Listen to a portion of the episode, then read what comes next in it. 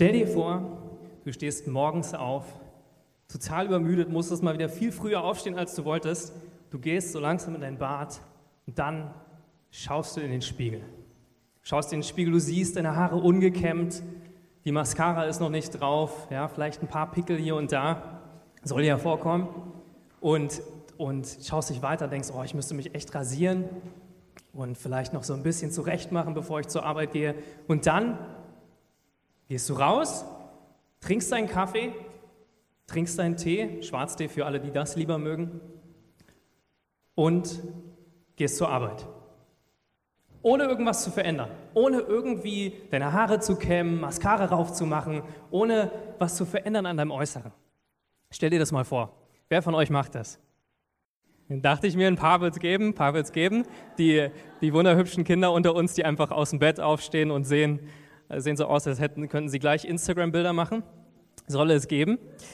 Ähm, aber die meisten von uns sehen eher so aus wie auf diesem Bild. Ja? Also die Haare zerzaust, sind so ein bisschen fertig, müde und wissen nicht, äh, wie sie den Tag überleben sollen.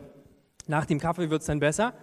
Und ich habe darüber nachgedacht, dieses gleiche Bild benutzt Jakobus, der, der einen Brief geschrieben hat, über den wir reden in dieser Predigtreihe. Er benutzt dieses Bild von einem Spiegel.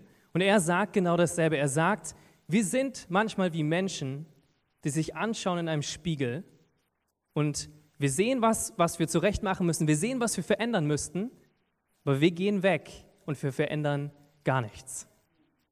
Und er sagt das Gleiche. Wir lesen die, die Bibel, wir lesen die Botschaft Gottes, wir hören Predigten und wir erkennen Dinge, die wir verändern müssten in unserem Leben. Wir erkennen Dinge, die uns herausfordern. Gott spricht zu uns und er fordert uns heraus, Menschen mehr zu lieben, seine Liebe weiterzugeben.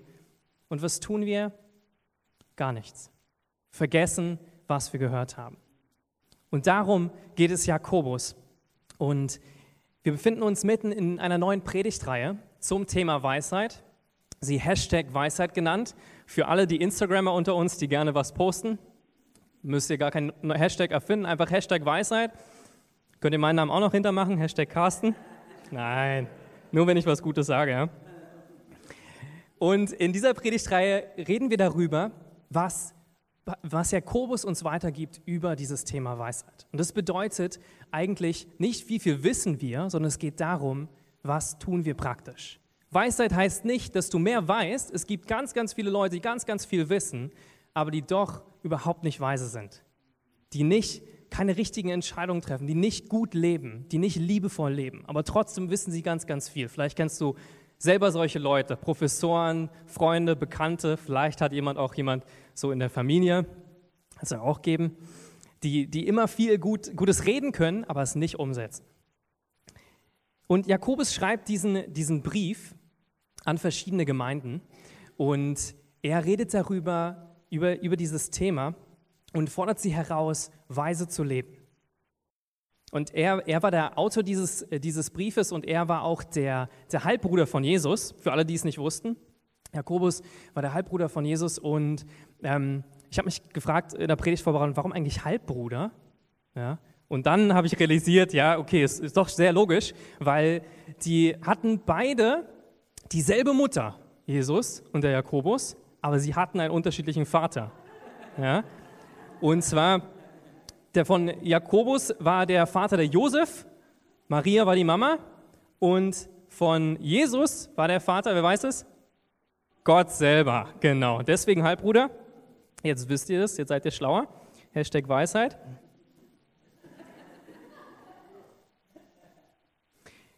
Und Jakobus Hauptaugenmerk in diesem Brief ist, wie können wir unser Leben so gestalten, dass andere Menschen sehen, dass wir an Gott glauben? Wie können wir uns kümmern um die Armen, um die Kranken, um die Witwen, um die Waisen? Wie können wir gut umgehen mit unseren Worten? Wie können wir Worte sprechen, die auferbauen, die stärken, anstatt Worte, die richten, die niederreißen, die uns zerstören? Und heute in, äh, wir haben den Merkvers dieser Predigt haben wir ausgewählt aus Jakobus 3, Vers 13.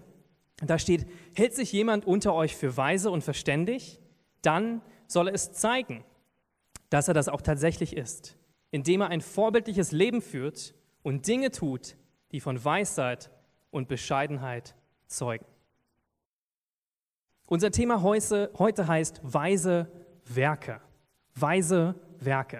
Und es geht alles darum, wie können wir Werke oder Taten vollbringen, die von Weisheit zeugen. Wie können wir nicht nur gute Sachen hören oder lernen, sondern können wir das auch tatsächlich in unserem Alltag in den Tag umsetzen? Wie können wir in den Spiegel unseres Lebens schauen, den Spiegel, wie, wie wir aussehen und nicht nur lernen, wie wir aussehen, sondern was daran verändern? Und die zentralen Verse hier finden wir in Jakobus 2, Vers 17, wo steht, es reicht nicht, nur Glauben zu haben. Ein Glaube, der nicht zu guten Taten führt, ist kein Glaube. Er ist tot und wertlos. Oder Vers 26, da steht, genauso nämlich wie der Körper ohne den Geist ein toter Körper ist, ist auch der Glaube ohne Taten ein toter Glaube. Jakobus spricht in diesem zweiten Kapitel und auch Teile vom ersten Kapitel darüber, wie wir mit Zorn umgehen sollen, wie wir mit unseren Worten umgehen können, wie wir gut, gut streiten. Er redet darüber, sich zu kümmern um die Armen und nicht mit zweierlei Maß zu messen, manche Leute zu bevorzugen oder besser zu behandeln und manche schlechter, weil wir sie vielleicht weniger mögen oder weniger wertschätzen. Er redet auch darüber, wie wir, wie wir mit reichen Menschen umgehen sollen, wie wir mit armen Menschen umgehen sollen und was, was Gefahren sind, wenn wir reich sind oder arm sind. Und das Hauptthema aber von ihm ist, unser Glaube muss sich in Taten zeigen. Wenn wir wirklich an Jesus Christus glauben, dann können wir das nicht nur bezeugen mit unseren Worten, sondern wir müssen auch danach handeln und leben. Und Jakobus bringt so verschiedene Beispiele. Jakobus, ich hatte es letzte Woche schon gesagt, er ist so ein Meister der Worte. Er ist sehr eloquent in seiner Sprache und er gebraucht verschiedenste Metaphern dafür, um uns vor Augen zu führen, wie wir leben und wie wir unser Leben verändern sollten. Und er startet damit gleich mit diesem Bild vom Spiegel. Und das sehen wir in Jakobus 1, 23 bis 25. Da steht, denn wer sich Gottes Botschaft zwar anhört, aber nicht danach handelt, gleicht jemanden, der sein Gesicht im Spiegel betrachtet und der, nachdem er sich betrachtet hat, weggeht und sofort wieder vergisst, wie er ausgesehen hat. Wer sich jedoch in das vollkommene Gesetz vertieft, das Gesetz der Freiheit, und es ständig vor Augen hat, wer also das Gehörte nicht vergisst, sondern in die Tat umsetzt, der ist glücklich zu preisen denn er wird gesegnet sein bei allem, was er tut.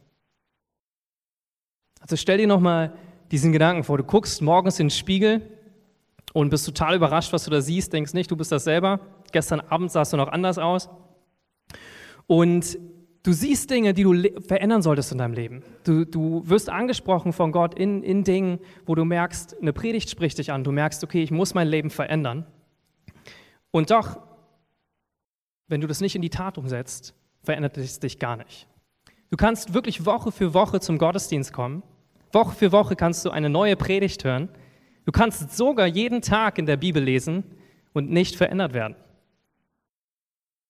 Vielleicht weißt du ein bisschen mehr, vielleicht steigert sich dein Wissen über, über Gott, über die Bibel, über den Glauben, aber dein Leben wird sich erst verändern, wenn du das, was du gehört hast oder gelesen hast, in die Tat umsetzt. Deswegen macht es auch Sinn, zum Beispiel Bibelstellen auswendig zu lernen. Ja, wir haben jetzt immer für jede Predigtreihe einen Merkvers. Ähm, jetzt für uns der Merkvers in ähm, Jakobus 3, Vers 13. Und wir werden verändert, wenn wir diesen Bibelvers lernen. Ja? Und wenn wir den auch anwenden in unserem Leben.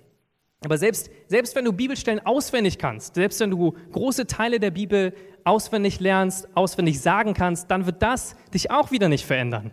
Weil dann kannst du vielleicht viel sagen, du kannst Leute beeindrucken mit deiner Weisheit, aber was zählt ist, dass du es umsetzt. Und wenn du viel weißt, dann kannst du vielleicht auch wie jemand sein, wie, wie zu Zeiten von Jesus, die jüdischen Schriftgelehrten, die sich Pharisäer nannten, die, die waren die, die eigentlich die größten Feinde von Gott waren. Die größten Feinde von Jesus, die ihn am meisten angegriffen haben. Und doch wussten sie am meisten über die Bibel.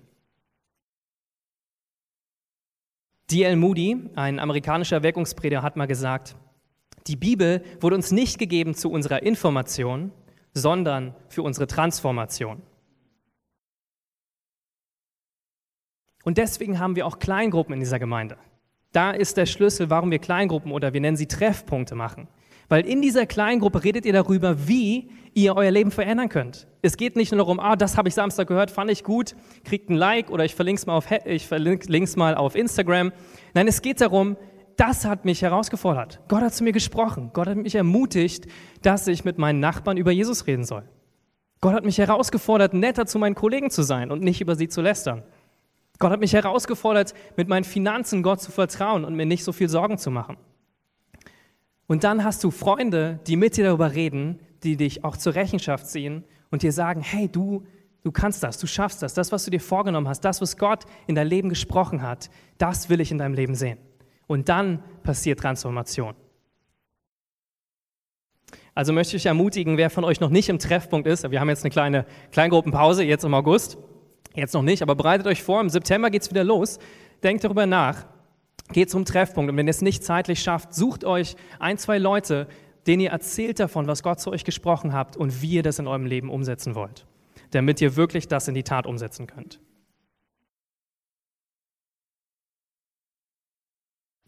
Und Jakobus spricht hier von dem Gesetz der Freiheit. Das sehen wir in dem, in dem Vers 25. Er sagt, wenn wir uns wirklich vertiefen in dieses vollkommene Gesetz, das Gesetz der Freiheit, das spricht von der Bibel.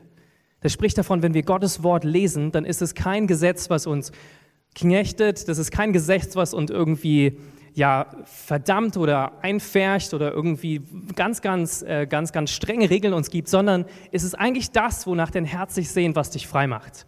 Manchmal sehen wir die Bibel so als eine Sammlung von Geboten, die uns einschränken, die uns Dinge geben, so ein Korsett geben, wie wir leben müssen. Aber Gott ist ein Gott der Freiheit. Gott liebt uns. Gott möchte, dass wir ein Leben führen, was voller Freude ist, ein Leben, was voller Frieden ist und, und voller Gerechtigkeit.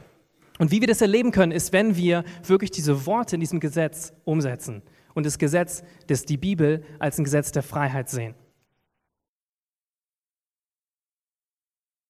Also was spricht hier Jakobus? Über welche Themen, welche Themen spricht er an, wie wir weise leben können? Das erste ist, er redet über Umgang mit unseren Worten. Und ich werde nur kurz was dazu sagen, weil in der nächsten Woche geht es hauptsächlich um dieses Thema und es ist super wichtig. Wir werden über weise Worte reden. Ähm, aber ein paar Sachen möchte ich dazu sagen. Und zwar sagt Jakobus hier in Vers 19 bis 20, denkt daran, Vers 19, denkt daran, meine geliebten Geschwister, jeder sei schnell bereit zu hören, aber jeder lasse sich Zeit, ehe er redet. Und erst recht, ehe er zornig wird. Denn der Zorn des Menschen bewirkt nicht, was vor Gott recht ist. Und ich glaube, hier spricht es über eine Weisheit, die vielleicht viele von uns schon gehört haben, aber zuzuhören ist viel schwerer als zu reden. Und die Bibel rät uns hier, dass wir lernen zuzuhören. Dass wir nicht denken, ah, wir wissen schon, dass wir nicht jemand im Wort abschneiden, sondern dass wir zuhören und verstehen, was eine Person sagt. Besonders, wenn wir merken, wir werden zornig in einem Gespräch. Wenn wir merken, das, was die andere Person sagt oder denkt, bringt uns auf die Palme, dann sollen wir besonders gut zuhören und warten, denn hier steht, die Bibel sagt, unser Zorn bewirkt nie etwas Gutes bewirkt nie etwas, was, was einen positiven Wert hat. Es eigentlich zerstört es die Beziehung. Wir werden wütend, wir sagen böse Worte. Es ist wichtig, dass wir das lernen. Das andere, was Jakobus hier sagt in Vers 26, wenn ihr behauptet, Gott zu dienen, aber eure Zunge nicht im Zaum halten könnt, betrügt ihr euch selbst und euer Dienst für Gott ist wertlos. Dieses Bild ist die Zunge im Zaum zu halten, zurückzuhalten, wie so ein Pferd, was Maulzeug anhat und dadurch zurückgehalten wird, geführt wird. Und das ist wahrscheinlich die schwerste Sache, die wir tun können im Leben, darauf zu achten, welche Worte wir sprechen. Ich weiß nicht, ob ihr schon mal darauf geachtet habt, welche Worte aus eurem Mund kommen, über euch selber, was ihr über euch selber aussprecht und was ihr über andere aussprecht. Und es hat so viel Macht in unserem Leben.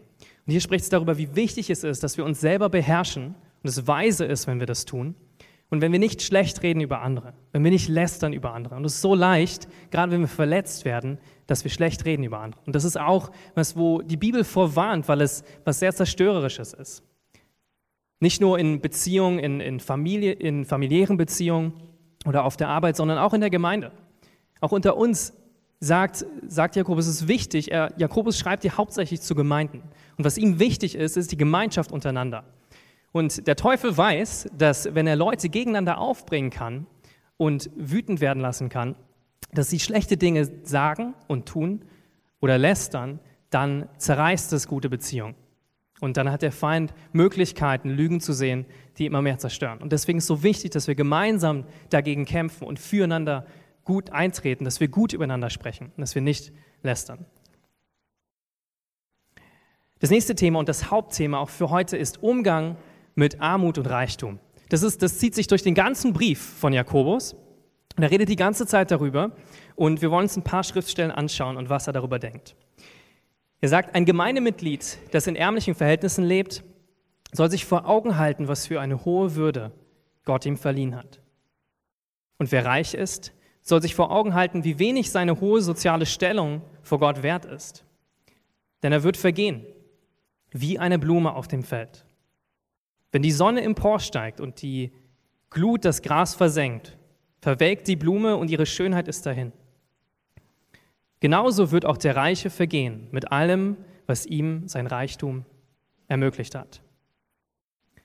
Der Arme soll sich vor Augen halten, was für eine hohe Würde Gott ihm verliehen hat. Was heißt das? Ich glaube, das heißt, dass der Arme darauf achten soll, was ich gelesen habe, dass er ein Kind Gottes ist. Dass er eine hohe Würde hat, in dem, dass es nicht darauf ankommt, wie viel Geld du verdienst, wie viel Geld du auf dem Bankkonto hast, sondern die hohe Würde besteht darin, dass wir eine Beziehung zu Gott als unserem Vater haben und dass wir alle im Ebenbild Gottes geschaffen sind. Egal, ob du schon Gott kennst persönlich und eine Beziehung zu ihm hast oder nicht heute Abend. Und der Reiche soll sich nichts auf seine hohe Stellung einbilden. Und was, was Jakobus hier sagt, Reichtum wird vergehen. Und Reichtum ist so leicht, unser Herz daran zu hängen. Weil Reichtum steht nicht nur für Geld, sondern steht für Sicherheit in unserem Leben. Reichtum ist das, wenn wir Reichtum haben, Geld haben, dann sind wir sicher, dann machen wir uns keine Sorgen. Aber Gott ist daran interessiert, dass nicht unsere Sicherheit in Reichtum liegt, sondern unsere Sicherheit in ihm liegt, dass er uns immer versorgen wird. Also der Reiche soll aufpassen, dass er nicht zu viel denkt von sich über seine hohe soziale Stellung, denn Reichtum wird vergehen. Und beide können das machen, Arme und Reichen, äh, Reiche können auf Reichtum schauen, auf Geld schauen und das zum Zentralen ihres Lebens machen. Und Jesus spricht, so viel wie kein anderes Thema, spricht Jesus dieses Thema an. Wie sollen wir mit Geld umgehen? Was sollen wir damit tun? Was für einen Stellenwert sollte Geld in unserem Leben haben? Und es ist wichtig, dass du guckst in deinem Herzen, was für einen Stellenwert hat Geld für dich?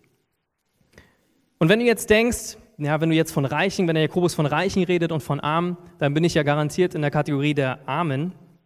Ja, dann möchte ich dich erinnern, dass jeder, der vor uns hier in diesem Raum sitzt, zu den Reichen gehört.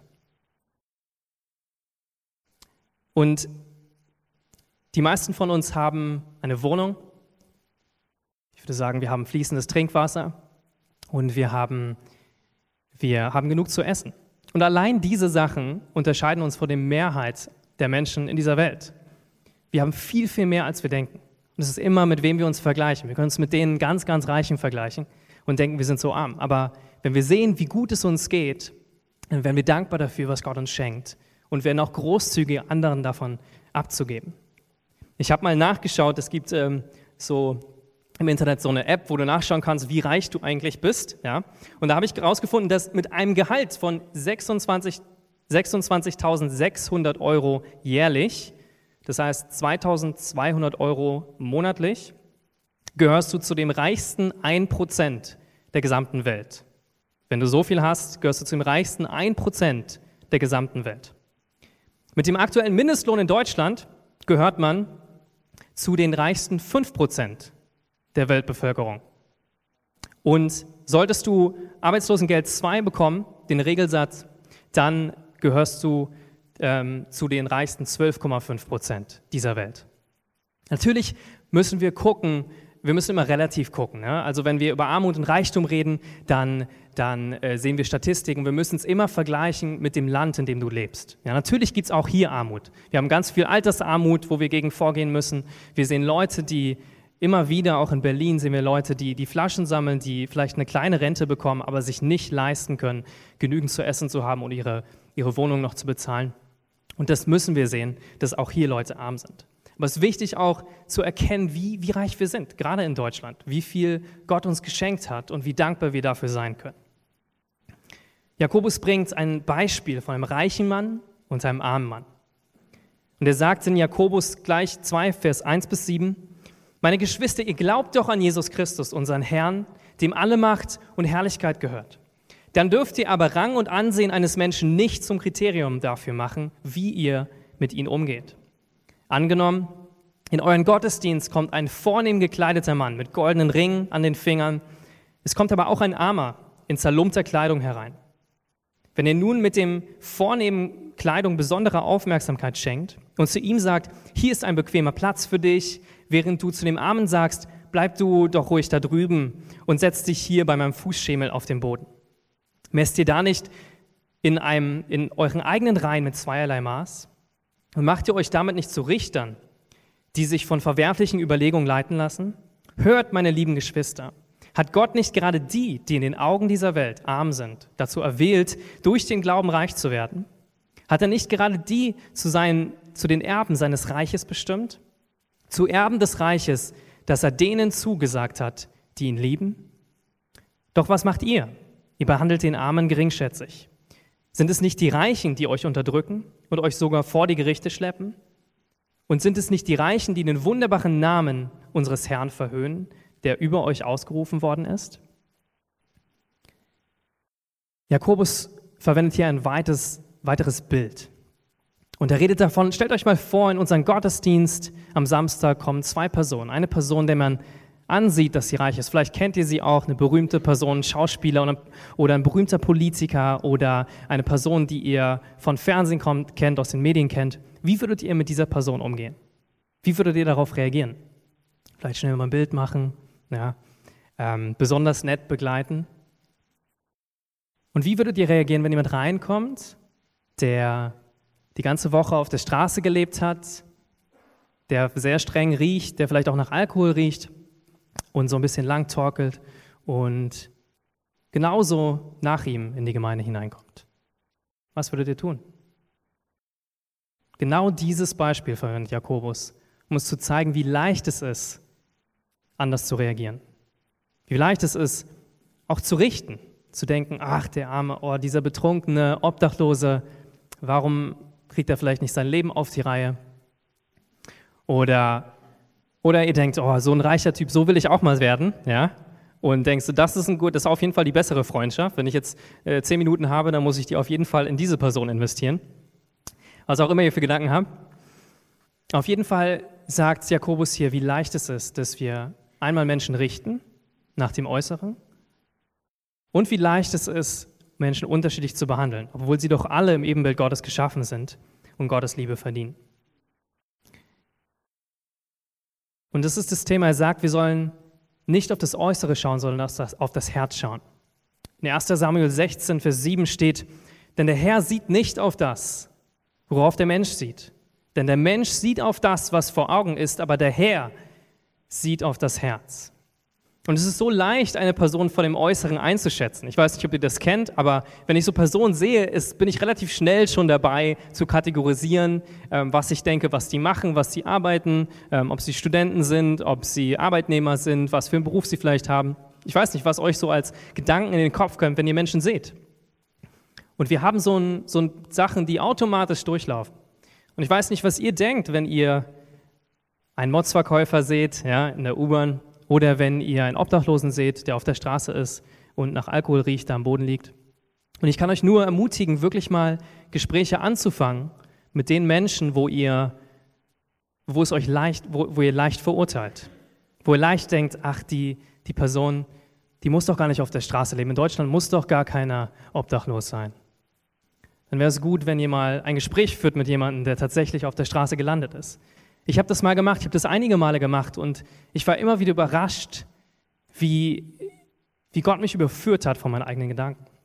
Und ich habe Gespräche geführt und ein, ein Mann, der vielleicht so Mitte 40 war, hat mit mir über sein Leben gesprochen. Und ich habe ihn gefragt, wie, wie bist du dazu gekommen, dass du obdachlos bist, auf der Straße bist? Und er hat gesagt, dass er, er hat gesagt, dass er eine Frau hatte und mehrere Kinder die er in einem Autounfall verloren hat. Und danach ist er in Depression gerutscht. Und er konnte, er konnte nicht anders, als damit so umzugehen, dass er anfängt, Alkohol zu trinken. Er hat seinen Kummer irgendwie dadurch durchgeboxt, irgendwie vertrieben. Aber es ging ihm nicht gut damit, aber er konnte nicht anders. Er hatte diesen Schmerz davon, von dem Verlust seiner, seiner Kinder und seiner Frau. Und dann hat er seine Wohnung verloren. Er, nicht er hat erst seinen Arbeitsplatz verloren. Er konnte nicht mehr zur Arbeit gehen. Sein Arbeitgeber hat ihn rausgeschmissen. Und er hatte eine Wohnung. Aber Aber diese Wohnung hat er auch verloren, weil er nicht mehr zahlen konnte. Und dann lebt er auf der Straße. Und solche Geschichten, wenn wir, wenn wir die hören, bekommen wir ein Herz, was, was Gottes Herz ist. Und Jesus redet davon, wie wichtig das ist, dass wir auf Arme zugehen, dass wir sehen und verstehen, wie Menschen in die Situation kommen, wo sie sich befinden, dass wir nicht richten, dass wir nicht verurteilen, sondern dass wir verstehen, woher Menschen kommen und dass wir Gottes Liebe ihnen weitergeben. Also lasst uns wirklich nicht auf das Äußere schauen und richten, verurteilen, sondern lasst uns zuhören, lasst uns Fragen stellen und lasst uns Menschen besser lieben. Jakobus sagt in den Versen 6 bis 7, wie, wie Reiche Arme unterdrücken.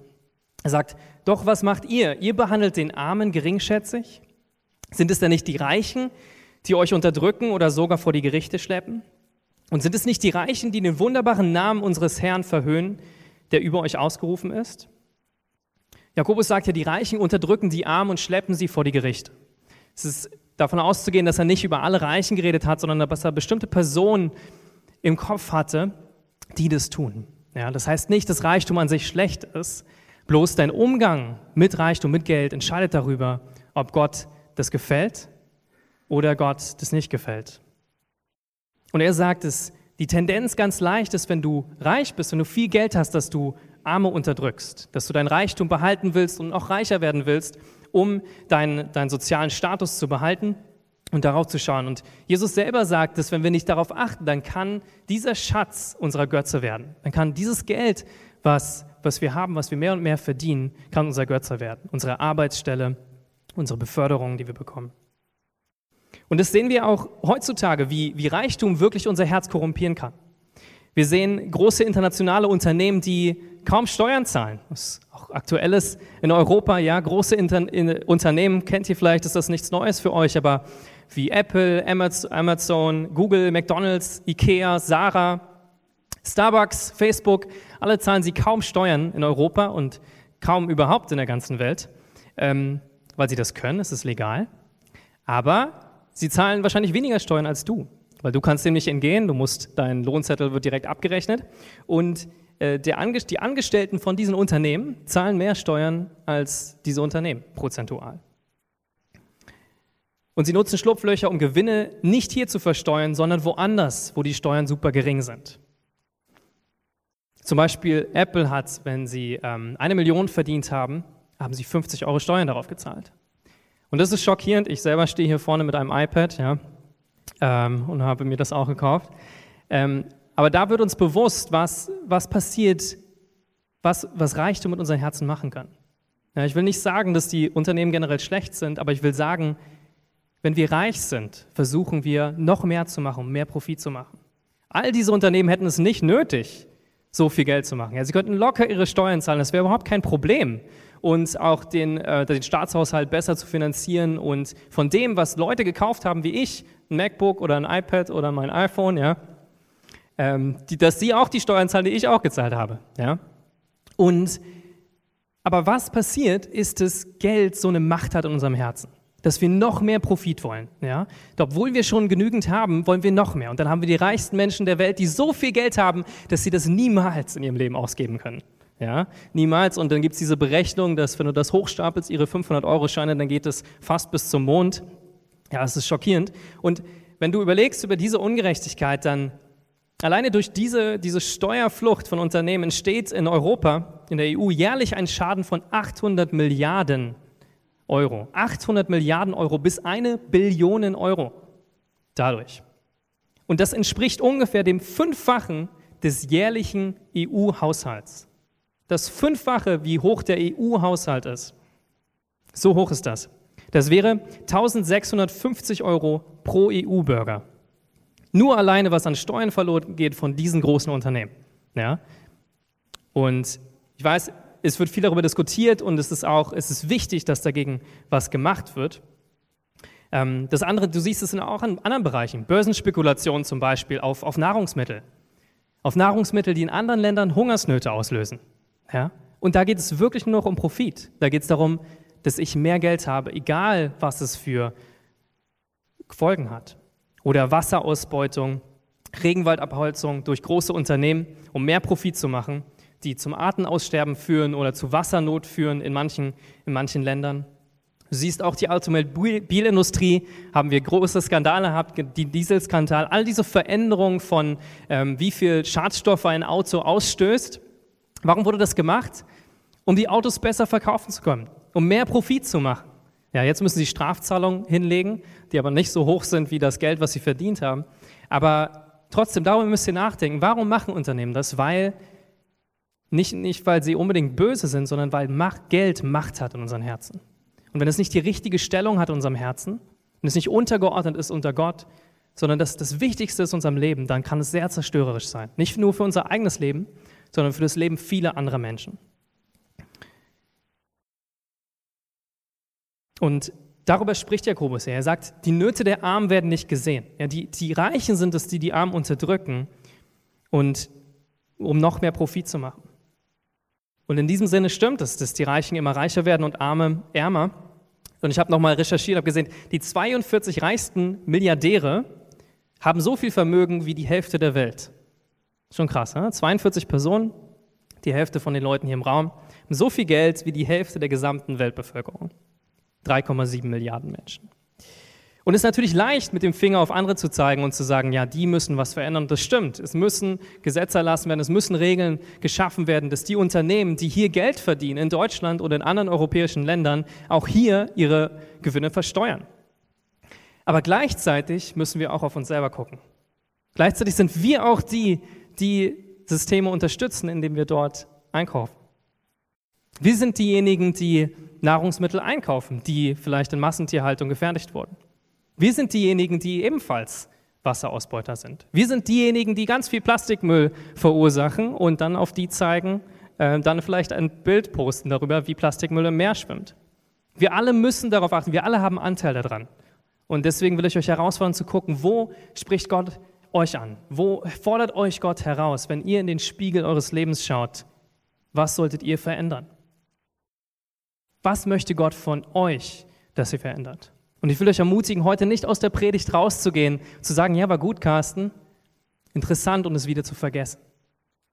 Nein, das Wort Gottes dient dazu, dass wir uns anschauen wie in einem Spiegel und dass wir unser Leben verändern, dass wir unser Leben weise ausrichten.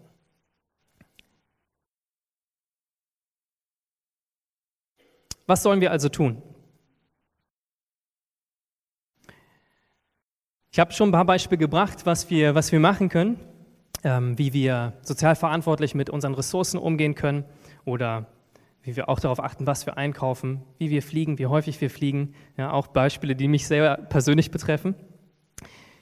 Und Jakobus fasst zusammen alle diese Dinge, wie wir handeln können, in diesem einen Vers, in Vers 8. Und er sagt, wenn ihr euch wirklich nach dem königlichen Gesetz richtet, wie es in der Schrift niedergelegt ist, Liebe deinen Mitmenschen wie dich selbst, dann handelt ihr gut und richtig.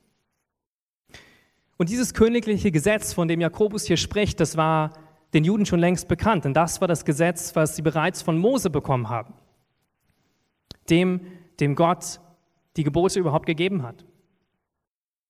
Da stand schon, dass sie Gott, ihren Herrn, lieben sollen von ganzem Herzen und dass sie ihren Nächsten lieben sollen wie sich selbst.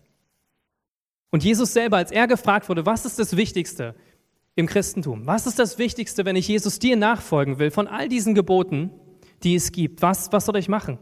Und er hat gesagt, das eine, was du tun sollst, ist liebe deinen Nächsten wie dich selbst.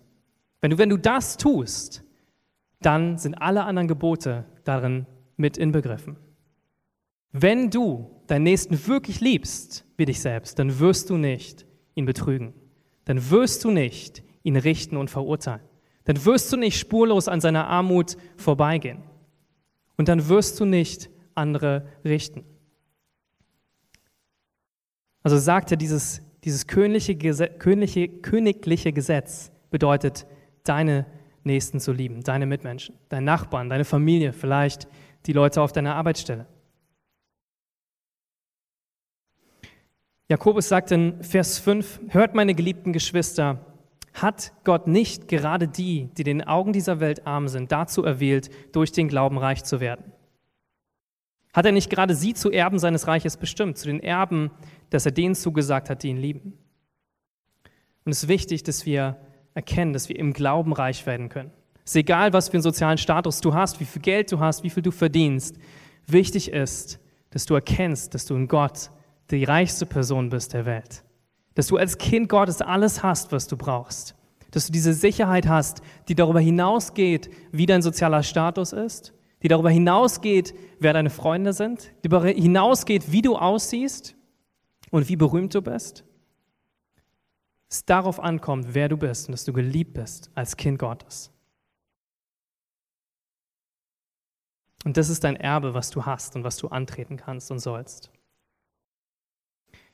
Die Frage ist, können wir auch glauben, ohne diese guten Taten zu vollbringen, von dem Jakobus hier schreibt? Und er sagt, genauso ist es mit dem Glauben, wenn er keine Taten vorzuweisen hat, ist er tot. Er ist tot, weil er ohne Auswirkung bleibt. Vielleicht hält mir jemand entgegen, der eine hat eben den Glauben und der andere, der hat die Taten. Wirklich? Wie willst du mir denn deinen Glauben beweisen, wenn dich die entsprechenden Taten fehlen?